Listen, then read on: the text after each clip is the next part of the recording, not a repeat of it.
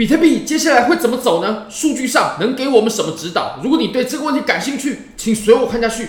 我们来看一下比特币的盘面。那首先呢，我们现在观察几个数据。我们先从 DXY 开始讲起。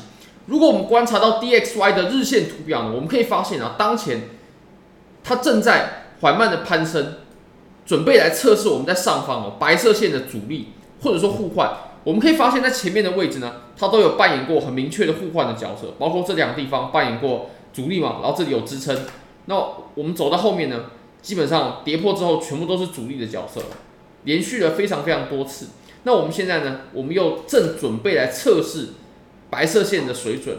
好，那 DXY 它可以代表什么呢？其实 DXY 啊，它的走势呢，跟比特币啊是呈现反向的相关的，那它的相关性其实非常非常高。反向的这种相关是什么意思呢？我们可以来观察一下啊，其实从 DXY 它开始下跌的点位呢，或者说时间点呢，就是在九月二十八号。九月二十八号呢，我们开始走跌。那当然呢，DXY 它当然也是跟美股大盘也是呈现完全的反向的关系，相关的程度呢是非常强的。然后直到我们创出了最近的低点呢，大概是在七月十四号。九二八到七一四啊，我们大家可以稍微记住一下这个数字。当然了，我们也可以用图对比啊。不过我认为时间点的这个是最直观的。九二八大概是在什么位置呢？大概就在这里，大概就在这里。从这个地方大概就是九二八。那从九二八过后呢？诶，当然了，DXY 它当然不会受 FTX 事件的影响嘛。不过你可以看到啊，我们大概就是从附近这个位置啊，然后呢，我们就开启了一轮大暴涨，大暴涨。那我们到最顶点的地方哦，诶，也不是这儿哦，是后面这个地方。到最顶点的位置呢，是七月十三号。诶，大家不觉得非常精准吗？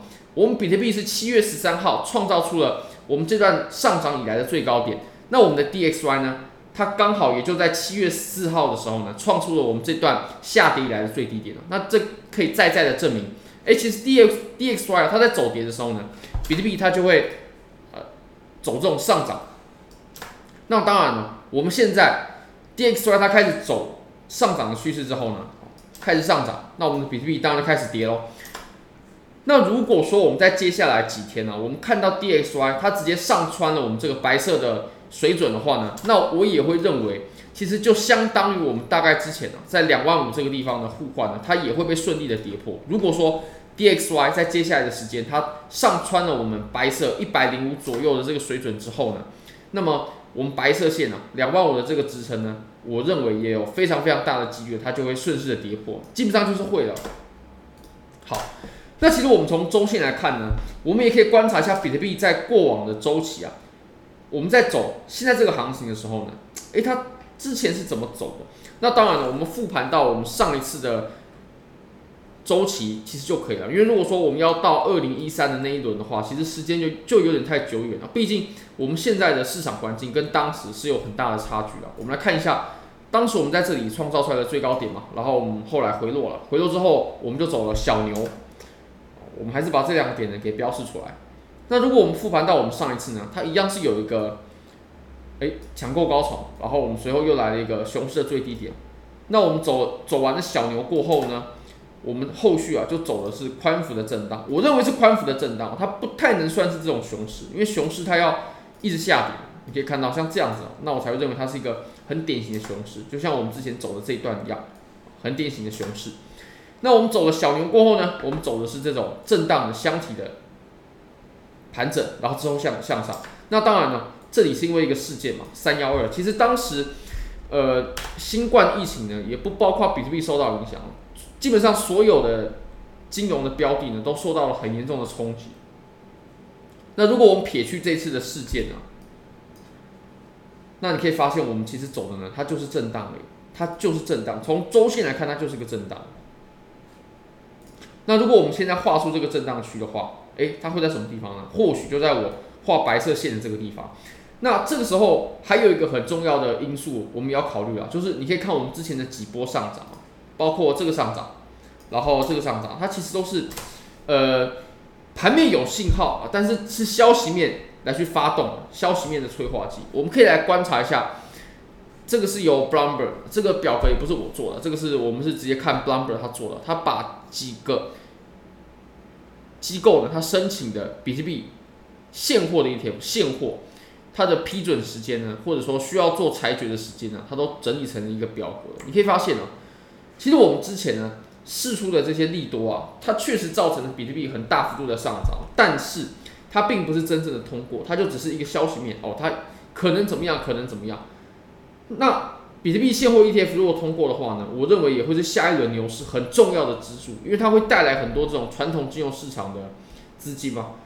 如果我们观察一下审核的时间，那当然我们呃七月啊、八月啊，这个都已经过了。我们接下来观察的呢，哦，就是九月二号，对不对？我们九月二号，还有我们十月十七号。九月二号这个其实也是啊最近的事情。然后十月十七号，十月中左右，还有一月中，然后三月中。那我们四月的时候，其实就已经呃减半了。哦，现在预估是四月中，或者说是四月末了。但是依照我们当前的呃，区块它产生的速度啊，很有可能是在四月初，四月初，甚至最快最快就是三月底，就会迎来减半了。那如果我们再搭配这几次的呃 deadline，包括我们第一次、第二次、第三次、第四次的 deadline，它很有可能就在减半之前，哎，我们就由于现货 ETF 的利多呢，我们就开启了下一轮牛市，然后再搭配传统上减半，哇，所以。我会认为，我们从周线上来看呢，比特币它最有可能震荡的位置呢，就是哦，可能从呃三万一直到呃两万二、两万一左右的这个地方。如果说再下去的话，以当前的盘面，它确实是看不太到，除非有什么很重要、很重大的事件，就像我们之前的三幺二一样。这个是我们对当前盘面比较长远的观察。当然，这个是结合数据面的。那我们还可以观察一个数据，这个也是有很多朋友提到的，就是。比特币呢，在过去的这它诞生的这十三十哎十年来了十十四年吧，我们从二零零九年开始算的话是十四年左右。那有二级市场能参与的大概就是十年左右。它九月呢都是创造的是跌幅，你可以看到，我们这个月我们就先不算，因为我们这个月才刚开始嘛，这个跌幅还不准。但是我们二零二二、二零二一、二零二零，然后一九、一八、一七啊等等的，哇，全部都是下跌啊。但我认为。这种的数据统计呢，它呃并不是真正意义上从技术层面的这种支持，它只能算是统计上是这样子。那我认为，如果说作为我们九月会下跌的依据的话，就是比较薄弱的。不过呢，我们依然可以从技术层面上来判断，比如说呃，我们从四小时来看啊，直接从操作层面上，其实我们在过去呢发生这种。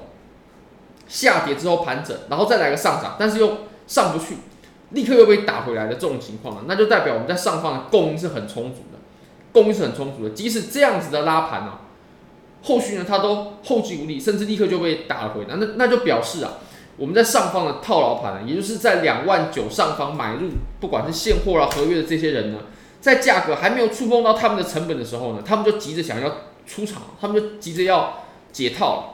才会造成这种下跌，那就代表上方的卖压是很强劲的，而且呢，我们在支撑之上呢，我们就应该要有良好的反弹。那这个反弹它没有持续太久，而且立刻又被打了回来，那就可以表示我们在下方的需求呢是很弱的。那在这种背景之下呢，我们下破盘面，它就是一种非常非常有可能的走势。所以其实，在短期上，我个人是很看跌的，是非常非常看跌的。那我们来看一下。呃，CME 吧，我们 CME 收盘是在两万五千八百五十，那这个价位呢，我也会认为我们在接下来的时间啊，非常非常有机会可以达到。好，非常感谢各位。那如果大家想要参与这些交易机会的话呢，非常欢迎各位可以点击下方的 Bybit 链接。现在只要 KYC 入金一百美金，就会立即赠送你一千美金价值的比特币合约仓位，而且这是真实的合约仓位。也就是你赚钱的，你是可以直接提币走。那如果你亏钱的话也没关系，因为这本来就是赠送的仓位，这只给新用户。你只要 KYC 入金一百美金就可以领取这个仓位。你可以选择多单或者是空单。非常欢迎各位可以帮我的影片点赞、订阅、分享、开启小铃铛，就是对我最大的支持。真的非常非常感谢各位，拜拜。